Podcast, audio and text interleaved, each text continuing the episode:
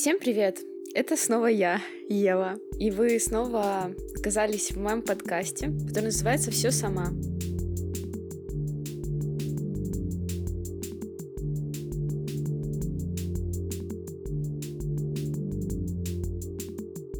Одним из запросов, который был у меня, когда я спросила вас, о чем вы хотите, чтобы был подкаст, это был подкаст о моей иммиграции. Я подумала, как мне об этом вообще поговорить.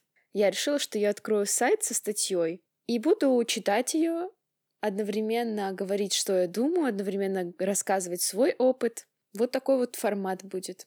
Итак, читаем. Психологические состояния иммигрантов. Я именно хочу вот этот, конечно, аспект затронуть. В этой статье рассмотрим этапы иммигранта в новой стране и увидим, с каким эмоциональным состоянием он сталкивается на каждом этапе и как с ним справляется. Если что, статья называется «Миграция». Ольга Несвятая ее написала на сайте vc.ru. Итак, что сказано? Миграция — это эмоциональный процесс, и многие рассказывают о документах, аренде, новых продуктах или месте языке. Но мало кто рассказывает об эмоциях и чувствах, которые переживает иммигрант на каждом из этапов адаптации в новой стране. Согласна. Хорошо, что уже сейчас много кто об этом сказал, потому что много у кого появился такой опыт, если вы хотите, может быть, какое-то более ответственное мнение по этому поводу, то точно можно, я уверена, найти подкаст а, с каким-нибудь психологом или, может быть, социологом, который изучал это явление, и узнать конкретнее профессиональное мнение людей об эмиграции и об этом процессе сложном. Но мы сейчас будем рассматривать более конкретное состояние. Это состояние мое. Итак, я, конечно, как и все люди, как тут сказано, задумывалась о том, о документах, об аренде, о новых продуктах, о месте и о языке.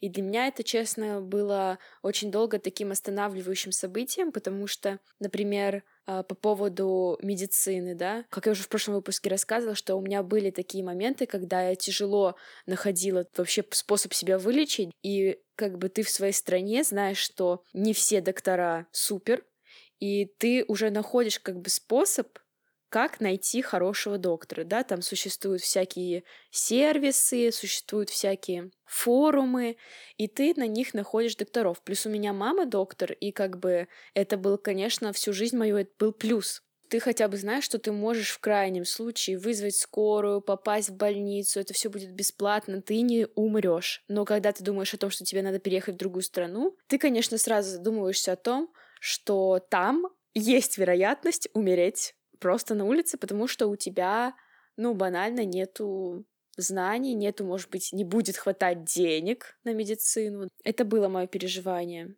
Потом а, я переживала, конечно, тоже о документах, потому что, ну, сейчас мы живем в Грузии, тут в целом с этим не очень много проблем, но как бы, чтобы переехать в какие-то, может быть, более европейские страны или в Америку, да, нужно запариться по поводу документов. Хотя тоже то, что сейчас в Грузии мы как бы не можем никакой тоже документ получить, это не очень хорошо, но это мы потом с вами как-нибудь рассмотрим. Аренда, конечно, переживания о том, чтобы найти квартиру, это тоже у нас были такие, потому что даже в России, вы знаете, нужно мониторить всегда сайты, смотреть, какие объявления выкладывают, потому что бывает, что объявления выложили уже все, и плюс у нас собака. Об этом у нас тоже были переживания продукты. Мы привыкли уже жить в каком-то определенном комфорте, и мы не, не представляли, как будет здесь, будет ли это такой же комфорт или нет. И как оказалось, в итоге тут э, надо чуть-чуть более запариваться с едой. И, конечно, ты тоже думаешь, что так удобно уже у нас Озон, Wildberries, все, что тебе в голову может брести, ты такой заказываешь, тебе через три дня доставляют, вау. То есть это тоже какая-то потеря комфорта. Вот об этом всем я, конечно же, переживала, но, как оказалось, человек привыкает ко всему. Это, во-первых. Во-вторых, ты находишь плюсы уже потом в том, что тебе не достает. И, конечно, ты находишь плюсы в том, что здесь есть что-то, чего нет там. Это как бы оно приживается, человек адаптируется. Но я, знаете, не хочу как бы вот жаловаться там.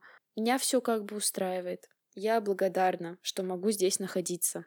Итак, Этапы адаптации и эмоциональное состояние. Читаю дальше со статьи. Существует достаточное количество теорий, которые описывают механизм привыкания к новой стране и адаптацию. Самой известной и в то же время самой спорной теорией стала Ю-кривая адаптации, представленная Калерво Абергом. Она включает в себя пять стадий. Первое — эйфория, второе — разочарование, третье — кризис, четвертое — приспособление и пятое — бикультуризация. Каждая из стадий включает в себя разные эмоциональные состояния. Эйфория на этом этапе человек испытывает состояние радости и счастья. Он возбужден и окутан восторгом от того, что у него получилось. Он эмигрировал. Все кажется новым, впечатляющим, необычным.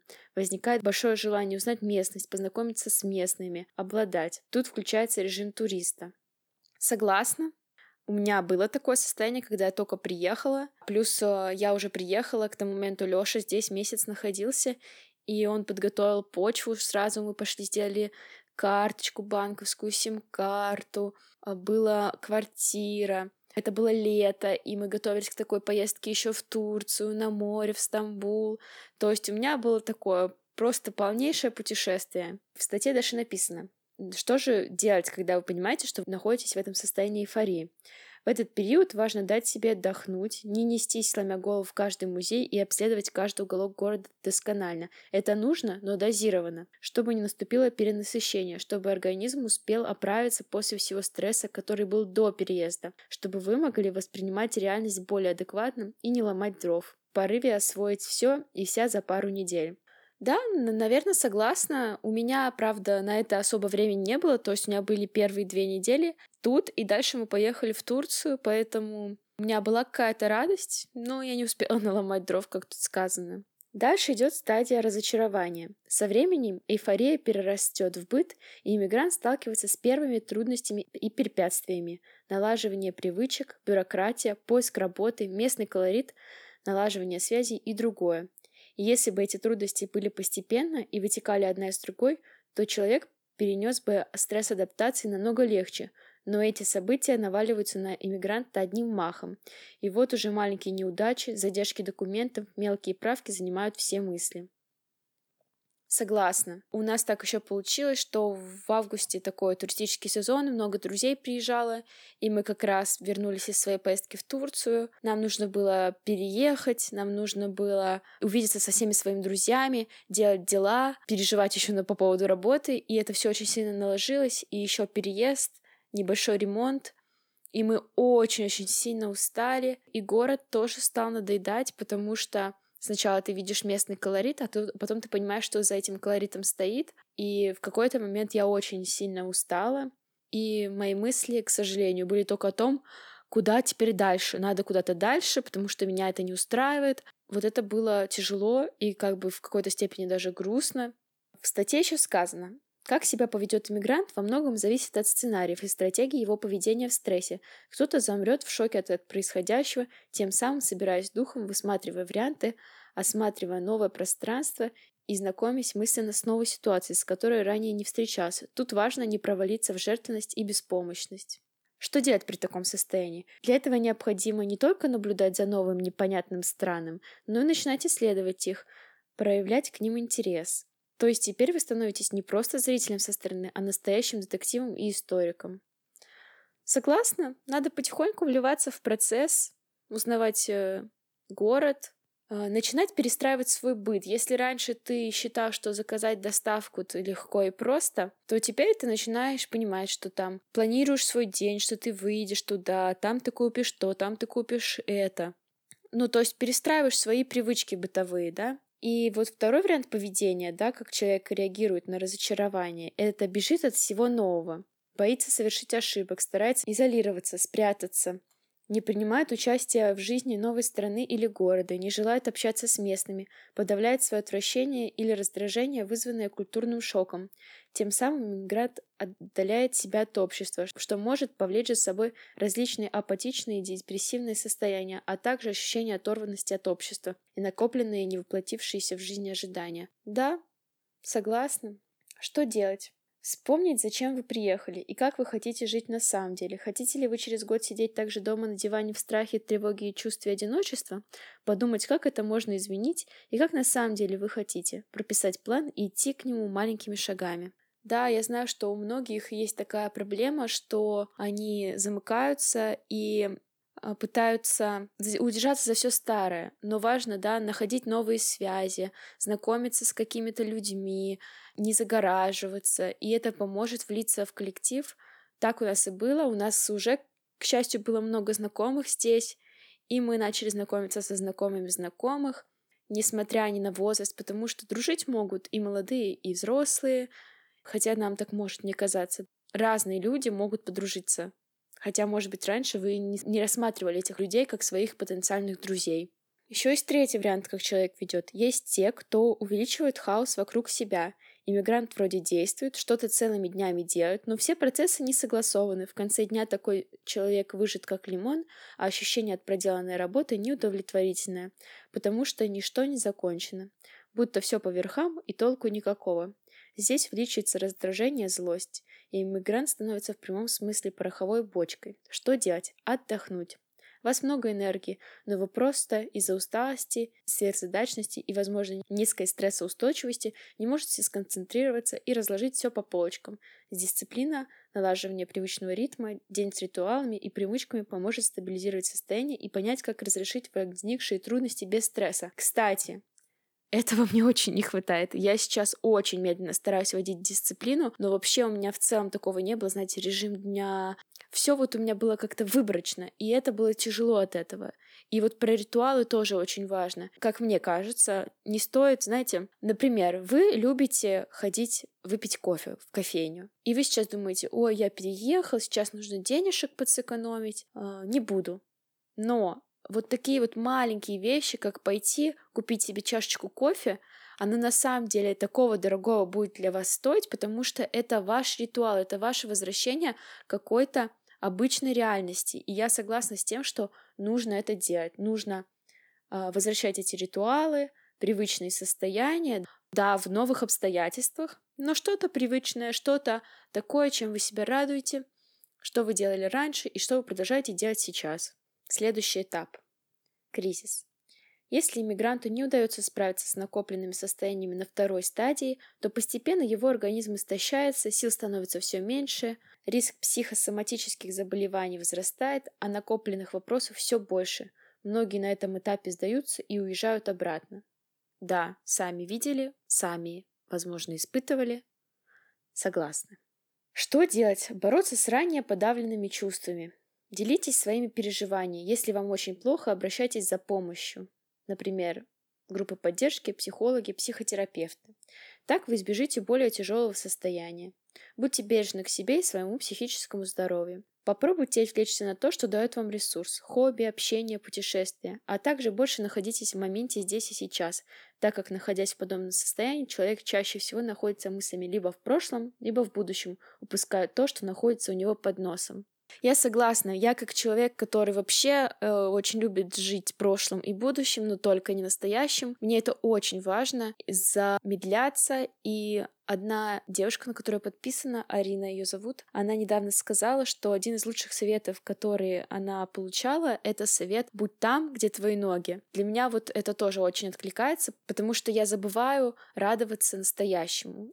И сейчас я стараюсь так и делать, особенно вот когда я еду по городу, я смотрю, какой красивый на самом деле город, такой невероятный. То есть я не знаю, в каком еще городе вы вот едете, над вами обрыв, по обрыву спускаются лианы, и еще и водопад. Это так красиво. И это просто ваша будничная поездка на автобусе. Просто невероятно. Просто невероятно, что ты выходишь из дома и ты видишь горы. Просто невероятно, что можно сесть в центре города на обычный рейсовый автобус и съездить прямо в горы. Это вау, и это нужно ценить здесь и сейчас. Получается, когда мы после Турции приехали, мы долгое время были здесь, в Тбилиси, и потом приехали родители, и мы съездили в Батуми. И это тоже мне помогло почувствовать себя, что вот Тбилиси теперь мой дом, и теперь куда-то я езжу в Батуми, там куда-то я езжу в Санкт-Петербург, а в Тбилиси я теперь живу. Стадия приспособления. Те же, кто перестает сопротивляться своим эмоциям, принимают страну такой, какая она есть, принимают свое положение на данный момент в этой стране, принимают реальность такой, какая она есть, старается интегрироваться, затеряться среди местных, быть более толерантным и открытым ко всему новому, тем самым становится более приспособленным к новой стране, быстрее к ней привыкают и приобретают статус свой. Что делать? Расширять восприятие, не делить мир на черное и белое, видеть все оттенки и осознавать, что каждый человек, каждая страна и город имеет право на то, чтобы иметь свои правила, законы и традиции.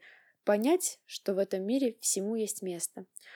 Полгода, как я переехала, потом еще полтора месяца мы были в Турции, и как бы с август, сентябрь, октябрь, ноябрь да, получается, почти 4 месяца я здесь, и наконец-то я в этой стадии. Сейчас, как мне кажется, я именно в этой стадии. И хочу сказать тем, кто еще на ранних более стадиях, не переживайте. Вам просто надо подождать, вам просто надо делать маленькие шажки в эту сторону. Вот в предыдущем аспекте было сказано, что нужно потихоньку делать, разбирать свои накопленные дела. Когда вы смотрите, вам кажется, что у вас куча просто, куча всего накопилось, вы, у вас нет сил это решать, это огромная гора, и маленький вы, но на самом деле вы можете решать по чуть-чуть. Съездили, купили вилок, если вам не хватает вилок. Очень хотите кофе. Съездите, выпейте кофе. Хотите с кем-то подружиться?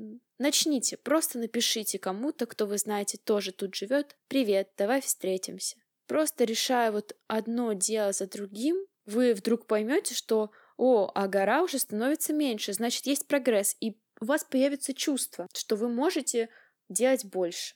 Ну, конечно, если вы понимаете, что вы уже совсем в депрессии, не отказывайтесь от э, медицинской помощи. И последнее состояние Бикультуризация. Последняя стадия характеризуется стабильным и спокойным состоянием, где нет эмоциональных качелей, где нет места стрессу и тревоги, где есть вы, новая страна и новые возможности, которые она вам открывает и делает вас сильнее. Да, это классно. Надеюсь, к этому приду.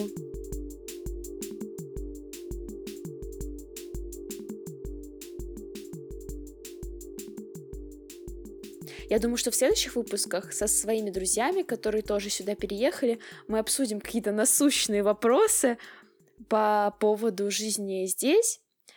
Поэтому можно сказать, что это была такая первая часть э, темы иммиграции, в которой я так аккуратненько разобрала все, да, какие у нас есть э, этапы иммиграции, и рассказала чуть-чуть про то, как я их проходила, Спасибо, что послушали этот выпуск. Пожалуйста, продолжайте ставить мне хорошие оценки, как в школе.